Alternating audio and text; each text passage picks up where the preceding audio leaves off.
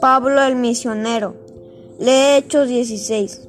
Pablo dijo a Bernabé, volvamos a visitar a los hermanos en todas las ciudades en que hemos anunciado la palabra del Señor para ver cómo están. Hechos 15, 36. Un personaje conocido de la Biblia es Pablo. Muchos de los libros del Nuevo Testamento fueron escritos por él, inspirados por el Espíritu Santo. Fue un hombre muy valiente que le platicaba de Dios a la gente en todos lados. ¿Sabías que Pablo antes de conocer a Jesucristo era muy malo? Pero Dios lo cambió y lo hizo diferente. Pablo tuvo muchas aventuras peligrosas. Lo mordió una víbora, lo descolgaron de una canasta grande de un muro y hasta lo apedrearon. Pero él seguía hablando de Dios. Dios lo hizo un gran misionero. Lee sobre su vida en la Biblia, en el libro de los Hechos. Puede ser que Dios quiera que tú también seas un misionero que tenga grandes aventuras predicando de su amor. Oración. Dios, quiero hablarles a mis amigos de Jesús como lo hacía Pablo. Amén. Misionero Jesús Quintanilla Osorio. Después llegó a Derbe y Listra, y aquí había allí cierto discípulo llamado Timoteo, hijo de una mujer judía creyente pero de padre griego, y daban buen testimonio de él los hermanos que estaban en Listra y en Iconio. Quiso Pablo que éste fuese con él, y tomándole le circuncidó por causa de los judíos que habían de aquellos lugares, porque todos sabían que su padre era griego, y al pasar por las ciudades les entregaban las ordenanzas que habían acordado los apóstoles y los ancianos que estaban en Jerusalén para que les guardasen. Así que las iglesias eran confirmadas en la fe y aumentaban en número cada día. Y atravesando Frigia y la provincia de Galacia, les fue prohibido por el Espíritu Santo hablar la palabra en Asia. Y cuando llegaron a Misia, intentaron ir a Bitinia, pero el Espíritu no se lo permitió. Y pasando junto a Misia, descendieron a Troas, y se le mostró a Pablo una visión de noche. Un varón macedonio estaba en pie, rogándole y diciendo, pasa a Macedonia y ayúdanos. Cuando vio la visión, enseguida procuramos partir para Macedonia, dando por cierto que Dios nos llamaba para que le anunciásemos el Evangelio.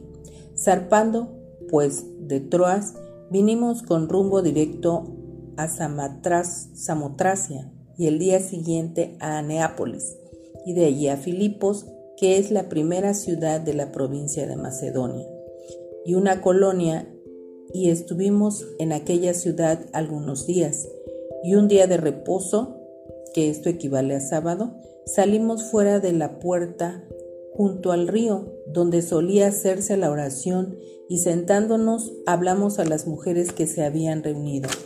Entonces una mujer llamada Lidia, vendedora de púrpura de la ciudad de Teatira, que adoraba a Dios, estaba oyendo y el Señor abrió el corazón de ella para que estuviese atenta a lo que Pablo decía.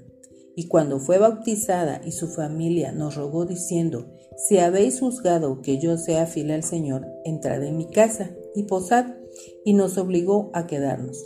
Aconteció que mientras íbamos a la oración, nos salió al encuentro una muchacha que tenía espíritu de adivinación, la cual daba gran ganancia a sus amos adivinando. Esta, siguiendo a Pablo y a nosotros, daba voces diciendo, estos hombres son siervos del Dios Altísimo, quienes os anuncian el camino de salvación. Y esto lo hacía por muchos días. Mas, desagradando a Pablo, éste se volvió y dijo al Espíritu, te mando en el nombre de Jesucristo que salgas de ella, y salió en aquella misma hora.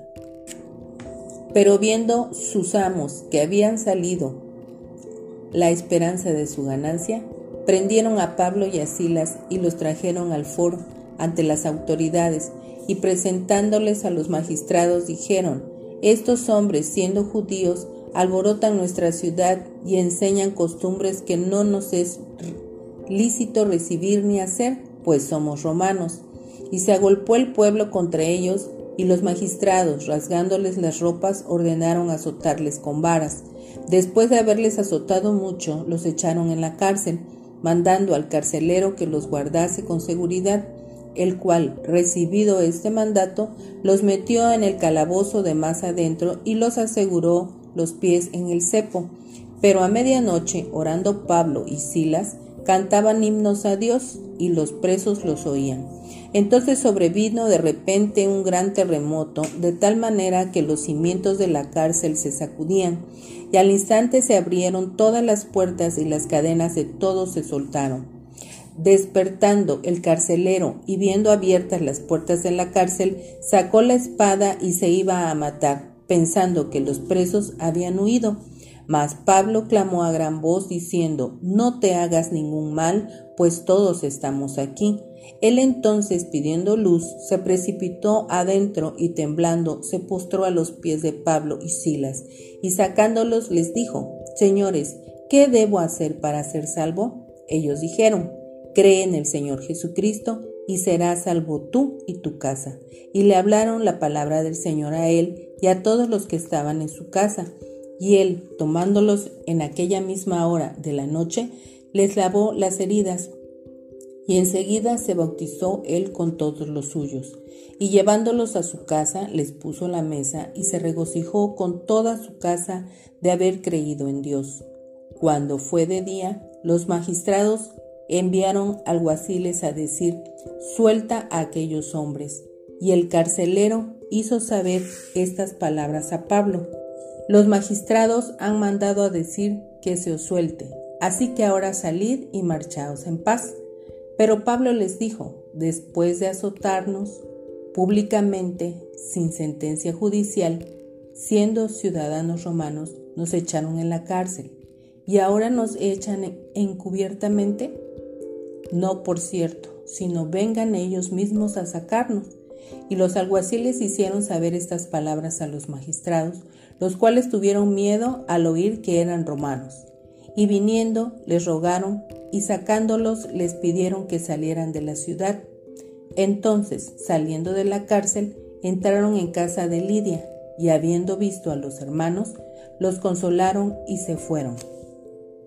En esta lectura pudimos observar que Pablo era un perseguidor de cristianos y Dios tocó su corazón y lo convirtió en un misionero de fe. Y Pablo muchas veces estuvo en peligro, pero nunca se detuvo. Dios le bendecía.